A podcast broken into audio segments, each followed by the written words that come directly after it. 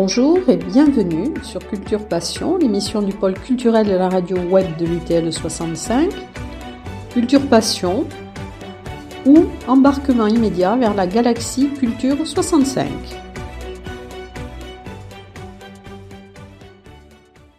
Dans Culture Passion, aujourd'hui, nous allons parler de la pièce Donne-moi ta main qui va être donc euh, jouée au CAC de Séméac le 2 octobre à 20h30 alors cette pièce est écrite par Gloria Carreno, donc nous rencontrons, ainsi que Anna Mazzotti qui va être la seule interprète de cette pièce. Alors nous avons quelques questions euh, concernant cette, euh, cette pièce, bien sûr. Alors d'abord bonjour Anna et bonjour, Gloria. Bonjour. Voilà. Donc euh, est-ce que vous pouvez, et vous bien sûr Anna, parlez-nous du thème de cette pièce? Donne-moi ta main.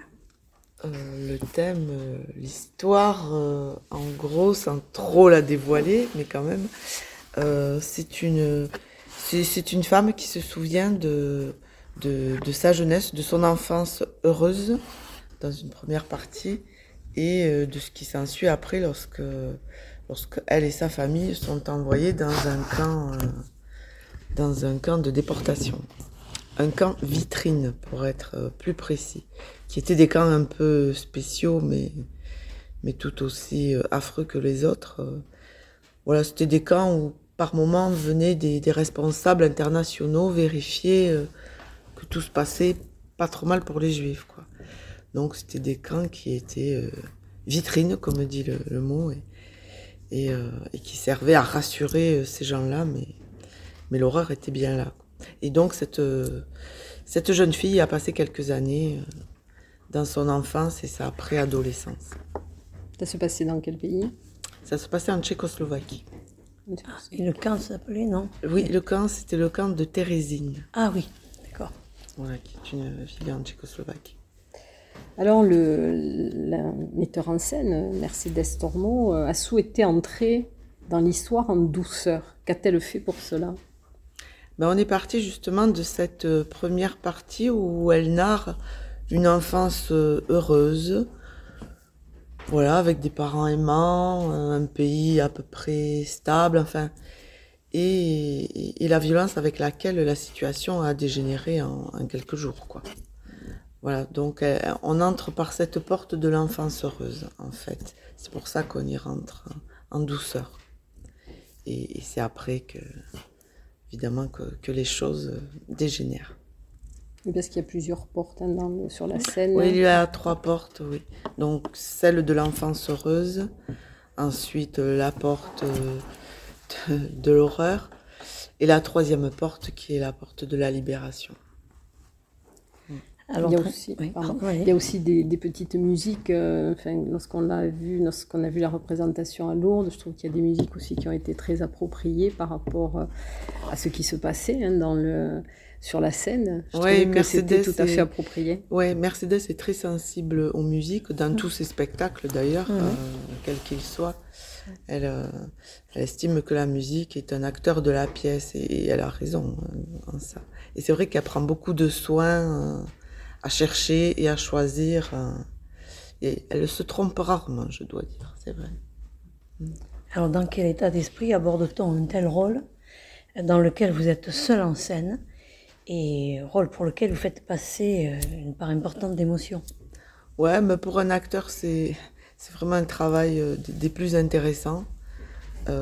voilà, mon d'être seul déjà, c'est un peu particulier. Et puis, ben dans cette pièce, ce qui était intéressant, c'est qu'il y avait plusieurs personnages euh, à jouer, ce qui évite un peu le, narratif un peu trop long. Donc, euh, les parties narratives sont en fait très courtes, il se passe euh, très vite quelque chose, un personnage ou, un événement ou un accessoire qui, qui arrive. Et, et ça, c'est très gratifiant pour un acteur. C'est une sacrée performance ah aussi quand même, mmh. parce qu'il faut tenir la scène, il faut faire passer toutes les émotions. Oui, oui, après le sujet est évidemment délicat. Ouais, prête. Oui, oui, aux émotions. Bon.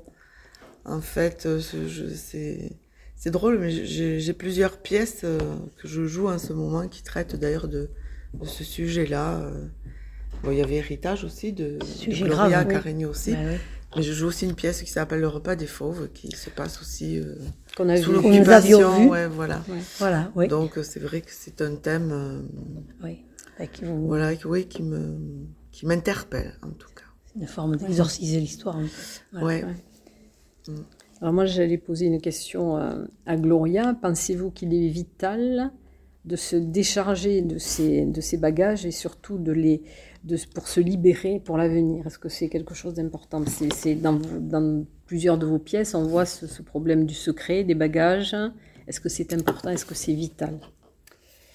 Euh, alors, héritage et donne-moi ta main sont très différentes pour moi euh, sous cet aspect-là. Dans héritage, juste euh, brièvement, ce qui m'intéressait, c'était la culpabilité supposée d'une femme et qui n'avait rien à voir avec euh, l'histoire, son héritage familial.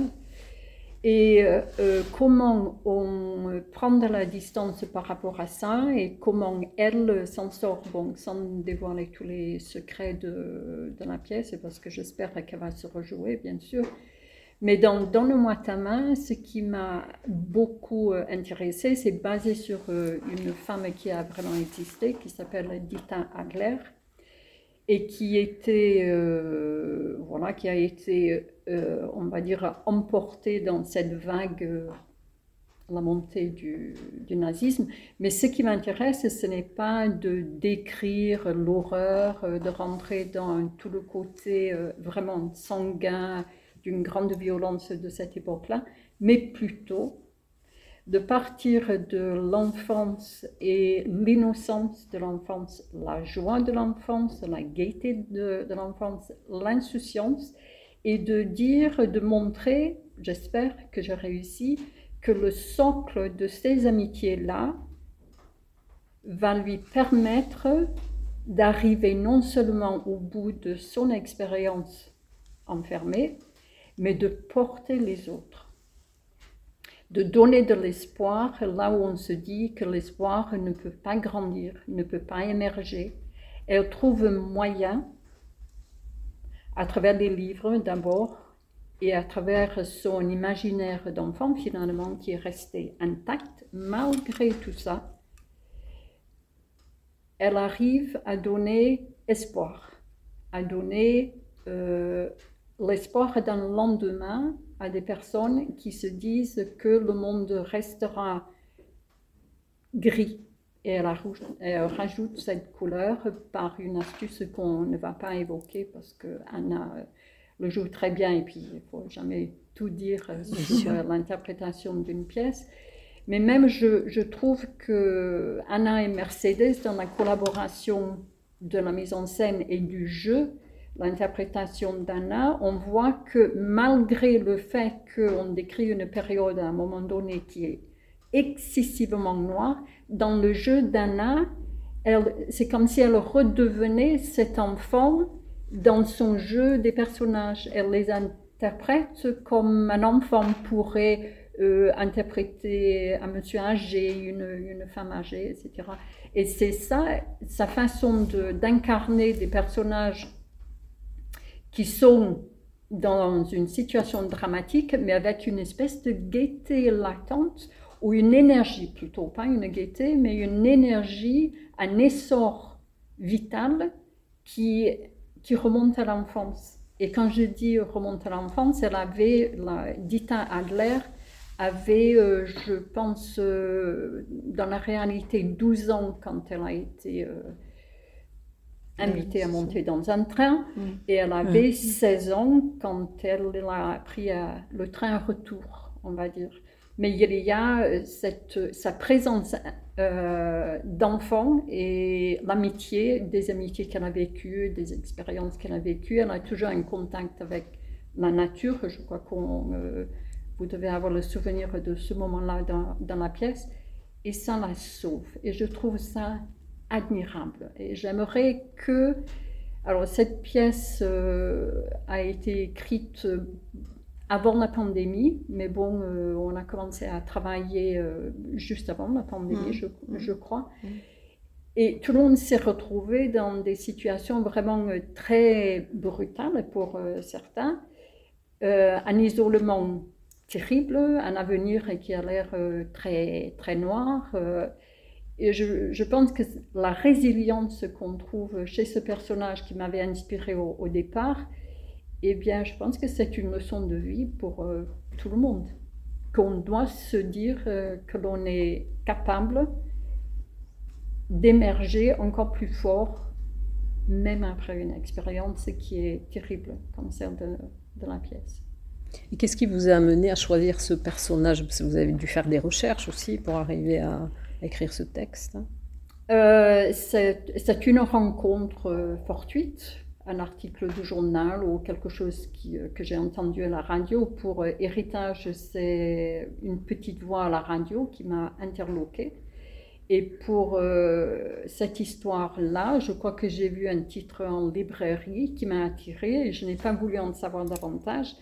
Mais j'ai commencé à écrire mon histoire et ensuite j'ai créé le monde, l'environnement dans lequel ce personnage-là a pu exister, a pu convaincre. Puis je, voilà.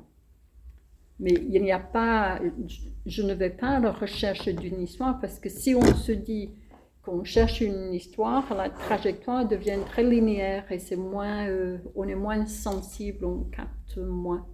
Moi, dans la création. Ah oui. Oui, voilà. Ouais. Mhm. Alors vous avez accepté de vous impliquer, mais vous ensuite la question se posera pour vous aussi. Euh, vous avez accepté donc de vous impliquer dans cette pièce pour permettre aux malvoyants de pouvoir accéder à cet art. Alors quelle est la démarche qui vous a conduit à, à cela? Alors ça peut, ça peut se, se traduire pour vous, pour vous? Euh, ben, avec Anna, on donc, on avait déjà travaillé sur Héritage et on a fait une séance euh, avec surtitrage pour les personnes malentendantes euh, pendant la, semaine de création au Paris. Ça a été un joli succès et puis je, suis touchée par, les personnes qui sont dans un isolement, donc que, tout le monde a connu aussi hein, pendant la pandémie, mais des gens qui sont dans une situation d'isolement, non pas parce que euh, l'extérieur les cantonne, mais parce qu'ils se disent interdits dans un endroit. Et ayant fait l'expérience avec les malentendants, je me suis dit, on peut le faire pour les malvoyants. Alors, on entend très bien mon accent, que je ne suis pas francophone de naissance, et je vais beaucoup au théâtre euh, quand je peux aller à Londres. Et en Grande-Bretagne, on fait beaucoup plus ce geste Ah oui? pour voilà et donc j'ai assisté à une séance euh, que j'ai choisie à Londres une séance pour les euh, c'était pour les malentendants cette fois-là et j'ai lu qu'il était possible de faire ce geste donc je n'ai pas inventé si vous voulez cette notion de générosité de, de L'humanisme. tendre la main.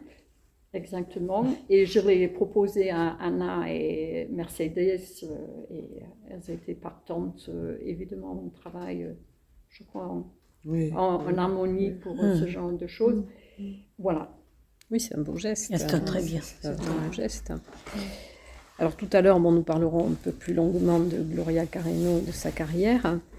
Euh, donc dans, cette pièce, il y a deux compagnies quand même qui, sont, qui collaborent. hein. Il y a la compagnie Mosaïque la compagnie de Gloria Carreno et la compagnie Les Pieds dans le Plat, donc qui est une des plus vieilles compagnies du département.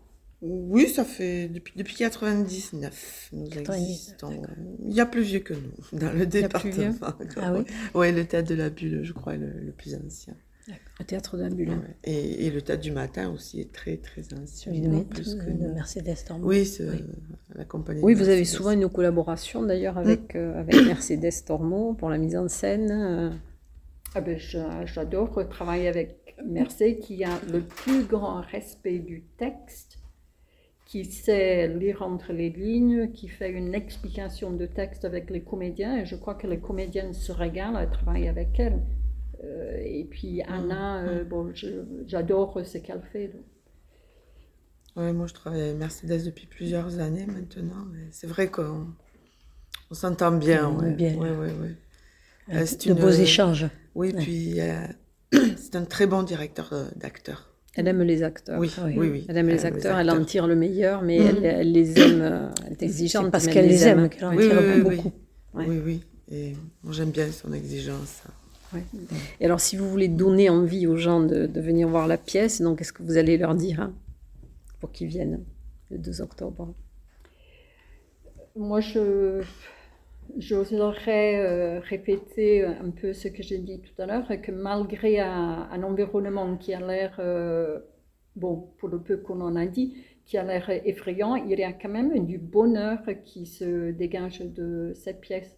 Voir autant de courage, de résilience, de pérennité dans une joie de vivre, évidemment, qui est très écorchée à, certains moments. Ça fait du bien, c'est vrai que ça remue, mais tout comme héritage remue aussi, mais je, ne, souhaite pas plonger le public dans un marasme dans lequel ils ne pourront pas sortir à la fin de la pièce. Moi, je, je souhaite que les gens en tirent une, une leçon d'humanité, une leçon de bonheur, une leçon de, de courage, mais aussi que l'on n'oublie surtout pas que ces choses ont pu exister. Et moi, je leur dirais, en plus bref, venez rire et pleurer. Oui, il y a beaucoup d'émotions. voilà, il y a les deux. Ouais. Il y a les deux. Bon, mais écoutez, on va, on va essayer de relayer cette info, puis bon, le CAC aussi a, d'autres moyens. En tout cas, merci Gloria Carreno et merci Anna Mazzotti donc, pour nous avoir présenté cette pièce. Et puis nous allons nous retrouver pour d'autres occasions. Merci beaucoup.